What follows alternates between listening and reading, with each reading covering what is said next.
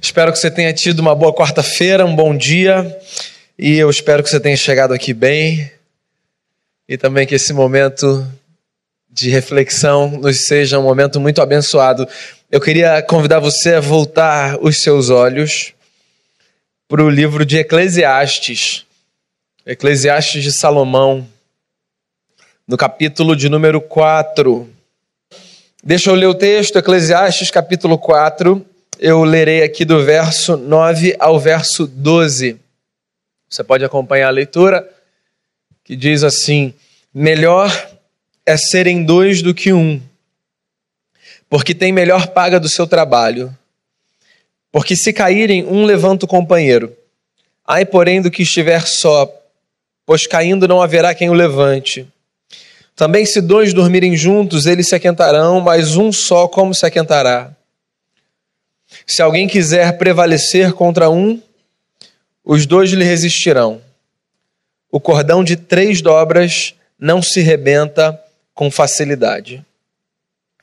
Senhor, que, que a gente tenha a alegria não apenas de ouvir uma explicação ou uma reflexão a partir de um texto, mas que a gente tenha a alegria de experimentar é, a ministração do Teu Espírito Santo dentro do nosso coração, que seja mais do que apenas é, uma interlocução, que seja mais do que apenas um aprendizado intelectual, racional, que seja mais do que isso, Senhor, que seja palavra de Deus sendo acolhida pelo coração de gente como a gente. E que essa palavra é, produza frutos e faça a gente rever a nossa vida no que for necessário e que ela seja fonte de bênção em cada um que ouve, naquele que vai ouvir em algum momento essa mensagem. Assim eu oro, colocando nosso coração diante de Ti e pedindo perdão pelos nossos pecados, em nome de Jesus. Amém. Bem, hoje é o nosso segundo encontro na série Amizades Espirituais. Nós estamos conversando aqui nas quartas-feiras sobre é, o que eu quero chamar de um antídoto contra o espírito individualista do nosso tempo. Todos nós, eu parto desse princípio, precisamos de amigos na caminhada. Todos nós precisamos de companhia, de gente que está do nosso lado.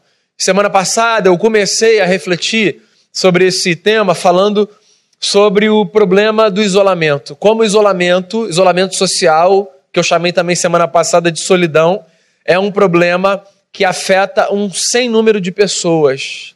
E como ele é prejudicial para a nossa vida, para a nossa saúde mental, para a nossa saúde física. Bem, esse foi o tema da última semana. Hoje eu quero dar mais um passo e eu quero conversar com você sobre a importância da amizade a partir da seguinte proposta ou da seguinte frase: melhor é serem dois. Essa é uma frase, como você viu no texto, do sábio Salomão. Talvez você seja uma pessoa resolvida nesse assunto, ou seja, talvez você esteja convicto de que ter amigos é uma necessidade, uma benção, uma dádiva fundamental para a nossa caminhada. Mas é possível também que você se encontre entre aqueles que olham para esse tema com certa suspeição. Geralmente, quem olha para esse tema com certa suspeição o faz por conta de experiências muito traumáticas na vida. Tipo, já tive amigos, já me machuquei demais, hoje eu prefiro meu canto. Já passei por experiências que me feriram, hoje eu prefiro manter relações superficiais com as pessoas, sem me aproximar demais, sem permitir que cheguem perto demais. Pois bem, eu quero falar a partir do texto de Salomão sobre a importância de sermos dois, ou de caminharmos como dois. E essa ideia do dois, aqui na minha fala hoje, ela tem é, o peso da importância de você ter um amigo do seu lado.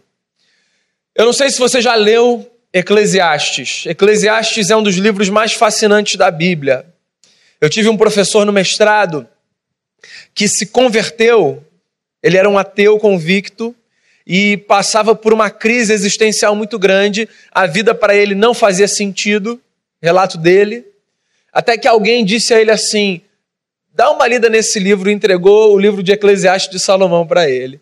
E esse livro mexeu com ele de tal forma que ele se tornou um seguidor de Jesus de Nazaré. Eclesiastes é um livro escrito já na velhice de um sábio, Salomão, filho do rei Davi, que depois de ter feito muitas escolhas certas e erradas, chegou a um estado da vida em que ele disse assim: Olha, eu preciso dizer para as pessoas como a vida é. E a vida é o seguinte: a vida não passa de vaidade. Alguns dizem que Eclesiastes é o livro mais mal-humorado da Bíblia, é o livro mais ácido, porque é um Salomão meio bravo, sem paciência, dizendo assim: a vida não passa de correr atrás do vento. E não faz sentido. A menos que, e essa é a grande tese de Salomão em Eclesiastes, a menos que você chame Deus para sua história. Ou seja, Salomão é um senhor, quando escreve Eclesiastes, que diz assim: viver consiste em correr atrás do vento, a menos que você se dê o direito de chamar Deus para essa jornada. Aí a vida ganha cor, aí a vida ganha sabor e aí a vida passa a ser interessante. E dentre os muitos temas que Salomão aborda aqui nesse livro, ele fala sobre a importância dos relacionamentos. Esse texto que eu li com você é um texto, na verdade, que fala sobre a importância é, da conjugalidade. E eu vou pedir licença para o sábio Salomão, porque eu quero fazer uma ponte entre os argumentos de Salomão, que ele usa para falar sobre a importância de você ter alguém do seu lado do ponto de vista conjugal, para falar sobre a importância de termos amigos do nosso lado, que podem ser os nossos respectivos cônjuges, mas que podem ser também outras pessoas. E o Salomão começa dizendo o seguinte: ele diz assim: melhor é serem dois do que um, porque dois têm melhor paga do seu trabalho. Então, o Salomão começa apresentando um benefício da amizade, que é o seguinte: quando nós temos amigos, nós nos beneficiamos dos recursos que os nossos amigos têm. Para o camarada interesseiro, isso aqui é um prato cheio, né? Olha, encontrei na Bíblia uma justificativa para eu pedir aquela grana para aquele amigo sem que ele tenha agora consciência para me negar. Não é isso. Não é isso. O Salomão só está dizendo que uma das belezas da vida é que nós podemos contar com pessoas, inclusive do ponto de vista financeiro. Talvez é, nós precisamos lidar com esse tema com muita maturidade, obviamente, porque é um tema complexo e possibilita muitas interpretações e desdobramentos, mas o fato é que pensa não no lugar de alguém que precisa receber ajuda, mas no lugar de alguém que pode ajudar. É ou não é extremamente gratificante, satisfatório você poder ser instrumento de bênção na vida de alguém que precisa de uma ajuda? Pensa que você está nesse lugar de poder ajudar alguém com alguma coisa, de poder fazer alguma coisa por alguém. Esse mundo é um mundo injusto, esse mundo é um mundo desigual, esse mundo é um mundo de concentração de renda, e esse mundo é um mundo de indiferença. E nós lidamos com essa cena o tempo todo. Talvez nós estejamos, certamente estamos, mas eu vou trabalhar com talvez, é, entre uma camada social muito privilegiada, ainda que você lute muito. Se você tem roupa para escolher, se você tem condição de fazer uma refeição ao menos no dia, se você tem dinheiro para se locomover, um carro que seja seu ou utiliza um transporte público, pode acreditar, por mais que você lute, você está à frente de boa parte da população mundial. É que é aquele negócio. É, a gente vê a história a partir do lugar que a gente está. E a partir do lugar que a gente está, a gente não consegue ver tantos outros lugares assim. Então você pode estar aí pensando assim: não, eu passo por situações muito difíceis e eu acredito. Não vou dizer que você não passa. Mas mesmo assim a gente se encontra num lugar de privilégio. E é muito bacana a gente poder se perceber instrumento da graça de Deus para abençoar a vida de outras pessoas, com coisas pequenas, simples que sejam. Você pode às vezes pensar assim: eu queria ter mais para poder ajudar mais. Tudo bem, mas a gente não precisa de muita coisa para ajudar. Às vezes, o mínimo que a gente faz pelas pessoas, por uma pessoa, que seja uma ação pontual ou um projeto contínuo seu, pode mudar radicalmente o curso daquela história. E você sabe, nas horas que a gente ajuda e nas horas que a gente é ajudado, eu fico me perguntando: e o sujeito que caminha sozinho? Que não tem ninguém com quem contar? Então, assim, lembra, o texto fala mais sobre a conjugalidade. Dois têm melhor paga do seu salário. Ok, mas pensa dentro da perspectiva da amizade. É uma benção a gente poder encarar aquilo que Deus dá para a gente como sendo um instrumento para abençoar um número muito maior de vidas do que apenas a nós e aos nossos. Eu acho, inclusive, que esse é um dos movimentos mais subversivos da fé cristã. A fé cristã empurra a gente para esse lugar. A fé cristã empurra a gente para o lugar de encararmos o que Deus dá para a gente como sendo pertencente a muito mais gente do que apenas a gente. Você consegue entender? Não é que eu vou dizer para o outro, administra aí os meus bens. Mas é que eu passo a considerar aquilo que eu tenho como instrumento de graça, não apenas na vida dos meus, mas na vida de outros. Então, olha só, talvez você já tenha passado por essa experiência, se você tem filhos pequenos ou se você os terá. Lembre-se se não foi assim, se não é assim ou se não pode ser assim. Você vai lá naquele quarto cheio de brinquedo e fala assim para o seu filho ou para sua filha: vamos dar alguma coisa aqui para alguma criança que não tem? Que pode parecer um gesto muito simples, né? Mas pensa na semente que você está lançando naquele coração, naquela mente. Você está desconstruindo a ideia, quase que instintiva, que a criança tem desde pequena de que aquilo ali é dela e ninguém pode tocar, e você está ensinando aquela criança a repartir o que ela recebeu. Isso pode parecer muito simples e muito natural, mas para um mundo como o nosso, de individualismo e de farinha pouca meu pirão primeiro, ensinar a repartir é absolutamente subversivo. E Jesus de Nazaré está o tempo todo fazendo isso com a gente, ensinando a gente a repartir. Lembra da história da multiplicação dos pães e dos peixes? Que é uma história fascinante. Eu acho essa história uma das histórias mais lindas que a gente encontra nos evangelhos. Eu fico até com pena daquele menino que tinha na mochila cinco pães e dois peixinhos. Porque olha só, tinha uma multidão lá. Os evangelistas que narram essa história contam relatos assim com algumas diferenças. Uns dizem que Jesus manda os discípulos saírem para comprar comida para a multidão. Outro evangelista diz que os discípulos falaram: Mestre, é melhor a gente mandar essa gente embora, porque eles vão ficar com fome daqui a pouco e a gente não tem nada para dar para eles. Daí, Jesus diz assim: procurem aí quem tem alguma coisa para a gente alimentar essa multidão. Aí eles chegam com o produto de um menino que, coitadinho, saiu de casa precavido, dizendo assim: vou sair, vou levar um lanchinho, porque vai que eu volte tarde. Só tem isso aqui, mas é só para mim. E esse menino, no curso do dia, se vê, eu imagino que não forçado, mas impelido, encorajado a colocar sobre a mesa para uma multidão que ele tem. Só um parêntese aqui, às vezes a gente não coloca o que a gente tem sobre a mesa porque a gente já assume que não vai dar para ajudar ninguém. E a gente não devia assumir que o que a gente tem não dá para ajudar ninguém, que o que a gente tem sempre dá para ajudar alguém.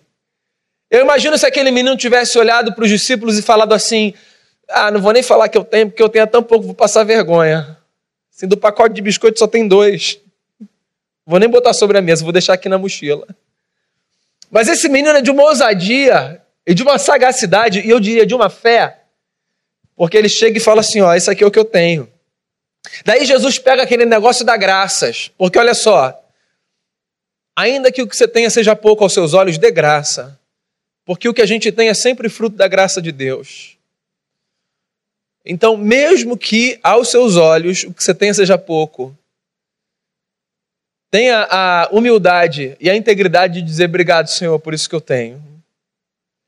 Eu fico impressionado quando eu vou a alguns lugares e visito algumas realidades e me deparo com algumas pessoas que abrem as portas da sua casa e recebem a mim e a outras pessoas e, e quando mostram o pouco que têm, dizem com muita alegria no coração e com muito orgulho: Esse aqui é o meu cantinho, graças a Deus. E eu acho isso de uma beleza, porque ainda que seja um cantinho, assim, a consciência de que é resultado da graça de Deus torna aquele cantinho maior, do ponto de vista do afeto, da importância, do lugar que ele ocupa na nossa história. Aí Jesus pega aquele pouquinho do menino, que diz assim: Eu fico imaginando, isso aqui é o que eu tenho, graças a Deus. E Jesus alimenta uma multidão e ainda sobra. E você sabe o que eu aprendo com essa história? Que Deus tem todo o interesse de multiplicar aquilo que a gente tem disposição de dividir. A gente vive num mundo tão individualista que geralmente a nossa oração é: Deus, está aqui o meu, faz esse negócio crescer. Faz esse negócio prosperar. Senhor, coloque a sua mão poderosa sobre o meu negócio. E abençoa o meu negócio. E o que o Senhor puder fazer com o meu negócio. E é tão meu, tão meu, tão meu, tão meu, que eu fico imaginando, tá? Deus pode nem responder assim. Aqui tá Heresias 2, 3, tá? Eu assumo total aqui a minha interpretação.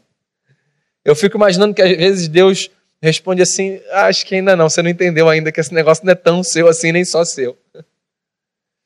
Você já percebeu que as pessoas mais mesquinhas,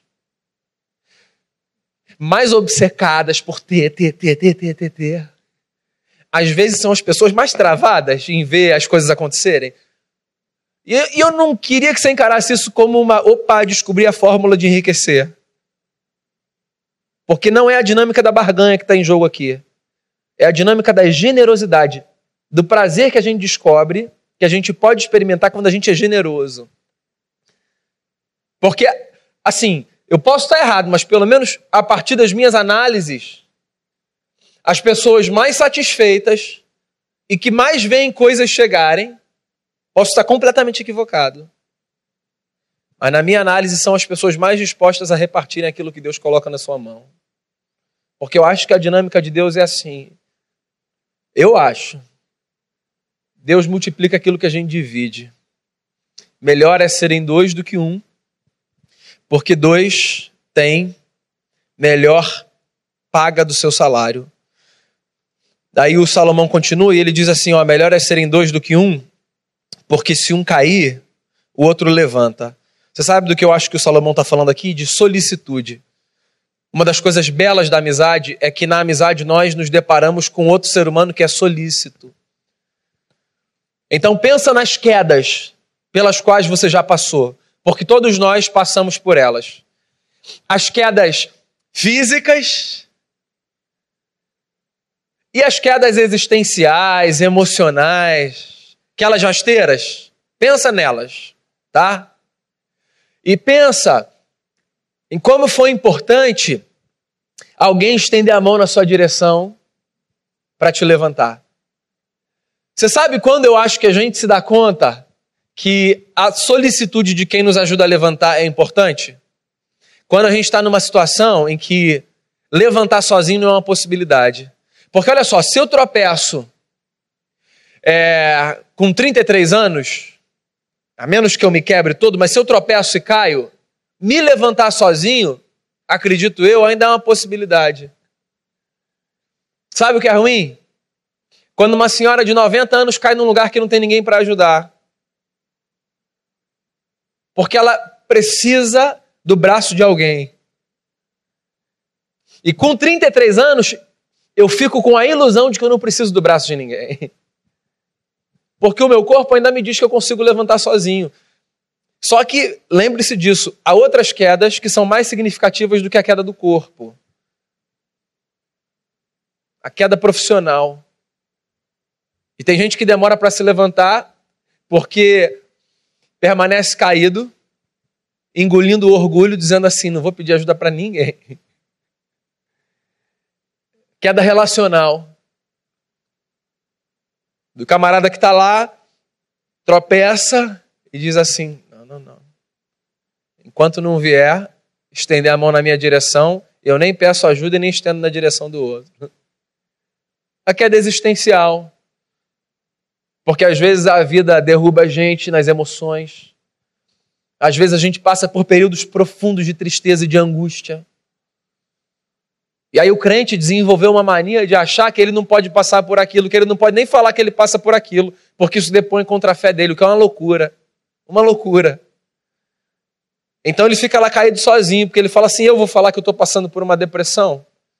O que, que vão pensar? Que eu estou com pecado, com demônio, que eu não tenho fé, não conheço Deus.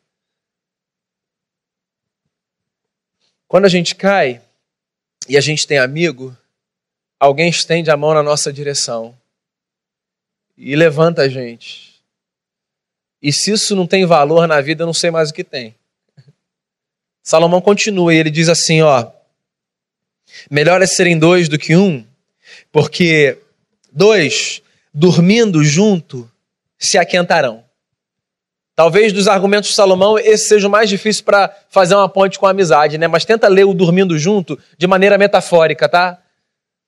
Ou seja, amigos se aquecem. E nós precisamos dos braços dos nossos amigos para sermos aquecidos, porque o mundo, meu amigo, é frio, é gelado.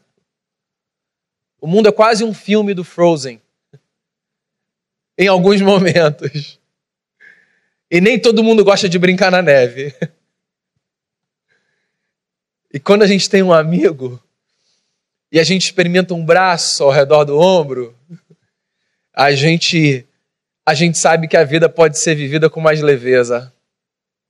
Ou você nunca passou por aquela experiência onde você estava num lugar e alguém literalmente colocou o braço sobre os seus ombros, e aquele braço, que do ponto de vista literal trazia peso, porque é mais um peso sobre o seu corpo, na verdade te trouxe alívio.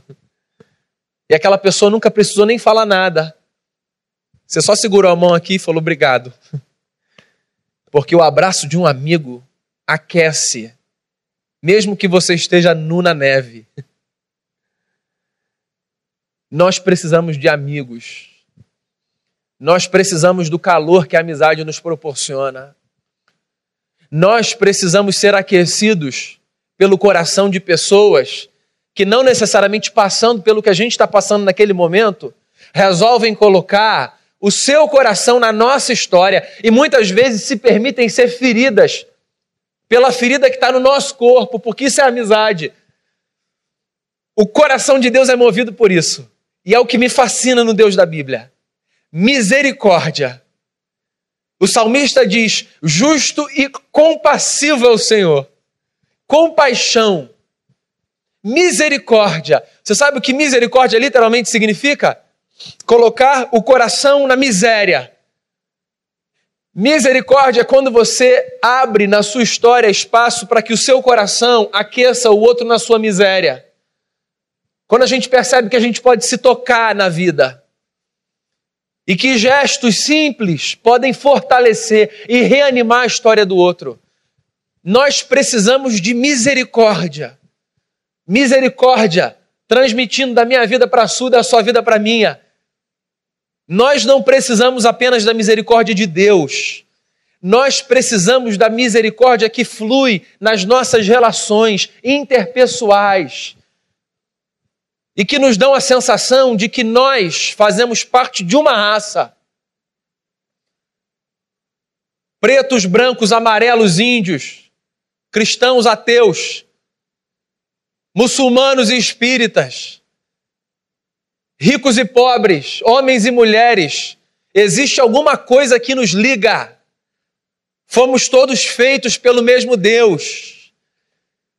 E o nosso coração precisa exalar misericórdia por quem quer que seja, porque nós precisamos nos aquecer nesse mundo frio.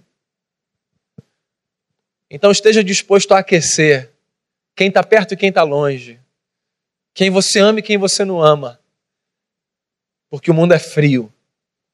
E o sábio termina dizendo assim: melhor é serem dois do que um. Porque se alguém quiser prevalecer, os dois resistirão. Você sabe qual é o outro benefício da amizade? O outro benefício da amizade é a amizade nos traz aliados para as lutas e para as adversidades. É isso aí. O menino talvez aprenda isso mais rápido do que a menina, ainda que num, num cenário não muito bacana e não muito encorajador, né? O menino tem muito esse, esse é, ímpeto assim de eu sou valente, né? E assim, mexeu com os meus amigos, vai mexer, vai se ver comigo. Outro dia eu estava assistindo um documentário sobre hockey. É, é um esporte que não faz parte da nossa cultura, mas eu particularmente acho um esporte muito interessante. E era um documentário que eu tinha encontrado só sobre a figura de um jogador específico no time do hockey. Eu curto, mas eu não conheço regras, etc. E foi muito surpreendente para mim é, descobrir, por exemplo, que no time de hockey, no gelo, tem um jogador que não precisa saber jogar, ele só precisa ser forte e saber brigar. Eu estou só ilustrando, não estou encorajando, não, tá? Que fique bem claro aqui. Porque qual é o papel dele? O hockey é um, é um jogo de muito contato, né? E assim, um negócio meio truculento e tal. Quando um jogador de um time sofre uma falta desleal por parte de um adversário, esse jogador, brutamontes, bom de briga, ele tem o direito de entrar no jogo para tirar satisfação com o camarada que fez uma falta desleal no seu companheiro de equipe. Ou seja, a ideia desse jogador é intimidar o outro na tentativa de uma falta desleal contra um companheiro seu. É um negócio meio doido, eu fiquei meio surpreso com isso aí. Mas olha só, de novo, eu não quero encorajar, só quero que você perceba a dinâmica né, da, da, da, da posição e da figura ali daquele camarada.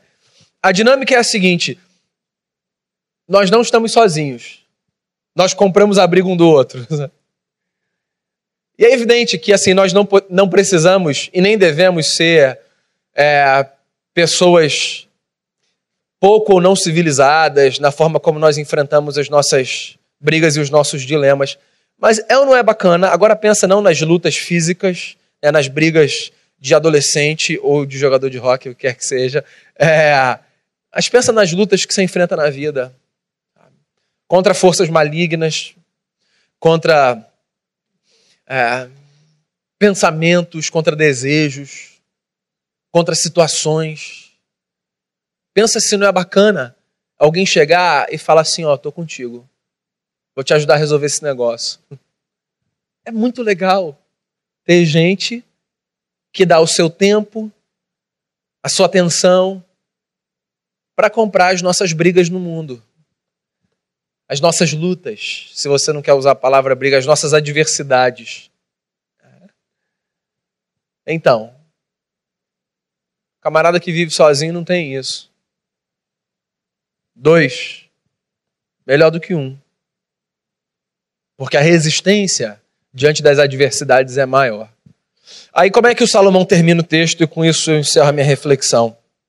Ele termina o texto dizendo assim: Melhor é serem dois do que um. Se alguém quiser prevalecer contra um, os dois lhe resistirão. Aí ele termina dizendo assim: o cordão de três dobras não se rebenta com facilidade. Eu acho isso muito bacana, porque aqui no texto o Salomão está o tempo todo falando assim: melhor é serem dois, melhor é serem dois, melhor é serem dois, melhor é serem dois. E aí ele termina dizendo o cordão de três dobras, e ele coloca um três no meio de um dois ali. Né? No meio de uma série de dois, ele fala de um três. E aí os estudiosos de Eclesiastes ficam é, assim discutindo do que, que o Salomão está falando quando ele muda é, a sua sequência numérica e a sua ênfase no 2 ele passa a falar do 3. Né? Assim, qual, o que está representado ali na terceira dobra? Aí a gente volta para a tese do Eclesiastes, que é a vida sem Deus não passa de vaidade. Me parece que o Salomão está reforçando um ponto aqui, que é as nossas amizades precisam considerar a presença de um amigo maior, que dá liga, que trabalha por detrás, que está com a gente. É por isso, vou repetir o que falei na semana passada, que a gente resolveu chamar essa série de amizades espirituais. Deus não é apenas aquele sujeito interessado na nossa individualidade. Deus está interessado nas nossas relações. E você sabe, O que, que eu acho que facilitaria bastante a nossa vida?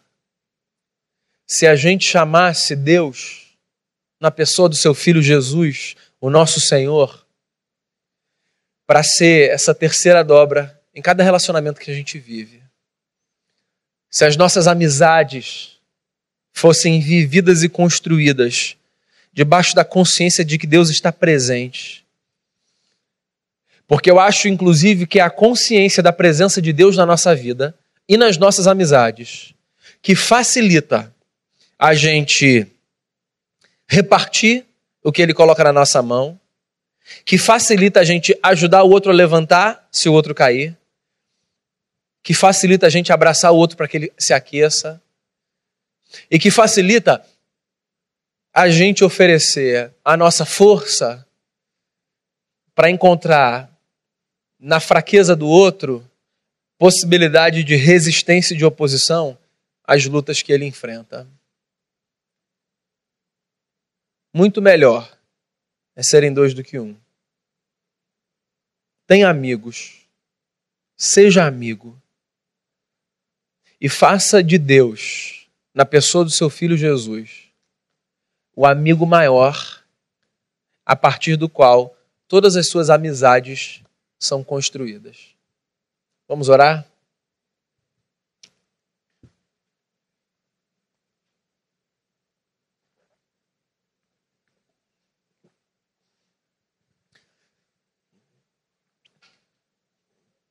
Tu és, Senhor, o nosso grande amigo. Ter o Senhor na nossa vida é motivo de gratidão, de temor. E saber que o Senhor tem colocado amigos e amigas na nossa caminhada também é maravilhoso. Então quero agradecer ao Senhor pelos amigos que nós temos, pelas pessoas que em momentos específicos ou que no curso de toda uma história estiveram ou têm estado do nosso lado pelos amigos que temos, pelos que tivemos, pelos que teremos. Eu quero agradecer ao Senhor e quero rogar mais uma vez: livre-nos da tragédia de vivermos sós. E mais do que isso, nos dê a sabedoria e a maturidade de vivermos e construirmos as nossas amizades tendo o Senhor como amigo maior. Que as palavras de Jesus, lidas no nosso último encontro, eu já não chamo mais vocês de servos, vocês agora são meus amigos. Que essas palavras ecoem no nosso coração e na nossa mente. E empurrem a gente para histórias cada vez mais belas vividas na tua presença. Assim eu oro, em nome e por amor de Jesus. Amém. Queria que a gente fechasse fazendo uma oração. Não vou chamar você para vir aqui à frente, não. Eu queria desafiar você a pensar num amigo por quem você pode orar ao sair daqui. Queria que você pensasse em alguém, alguém que precisa da sua oração. Pode ser por causa de uma luta em casa, pode ser por causa de dificuldade financeira, pode ser por causa de problemas de qualquer natureza. Eu queria que você apresentasse um amigo seu a Deus nessa hora e falasse: Senhor, visita a oração que você tiver de fazer no seu lugar, mas que você tenha a sensação, ao sair daqui nessa noite, que alguma coisa você repartiu com alguém, simplesmente por apresentar ao nosso Deus o seu nome nesse momento. Pai, nós queremos interceder os nossos amigos. Quaisquer que sejam os nomes apresentados a Ti nesse momento, nós sabemos que o Senhor conhece as necessidades deles mais do que nós conhecemos. E nós queremos orar por eles. E nós queremos rogar a intervenção do Senhor na história deles. Os amigos que precisam de cura no corpo, nas emoções, nós intercedemos que o Senhor visite. Os amigos que precisam de portas abertas, que enfrentam lutas financeiras, que o Senhor visite. Os amigos que enfrentam dilemas nos relacionamentos, que o Senhor visite. visite os nossos amigos, os que precisam de um encontro com o Senhor, os amigos que não conhecem a Ti, pelos quais oramos, aos quais testemunhamos, visite. Como o Senhor um dia se apresentou a nós e nos convidou para sermos amigos do Senhor, que o Senhor visite esses corações e que nós tenhamos a sensibilidade de buscarmos ser amigos como Jesus era e como Jesus é. E que através da nossa vida, no que for possível, a vida dos nossos amigos seja abençoada. Com o que for possível, com atenção, com recurso, se for possível, com o tempo, com o ouvido, com o abraço, com o companheirismo, com a palavra de ânimo, com a palavra de sabedoria, com a oração. Faça de nós um canal das tuas bênçãos na vida dos nossos amigos. Como nosso maior amigo Jesus, eu peço, acompanha a gente até a nossa casa e fica lá com a gente. O Senhor é o nosso companheiro. Leva a gente em paz, que todo mundo volte para o seu lar, para o seu lugar de descanso nessa noite e que cada um encontre na sua casa um ambiente de paz dessa presença doce e transformadora do Teu Espírito Santo. Que os Teus anjos acampem ao redor da gente enquanto a gente sai daqui e vai para onde a gente for. E que todo mundo vá guardado pelo Senhor. E que os dias que nós temos pela frente sejam dias bons, vividos na Tua presença, debaixo do poder do Teu Espírito e para a glória de Jesus. É no nome dele, o nosso grande amigo Jesus de Nazaré, o nosso Senhor, que eu oro agradecido. Amém.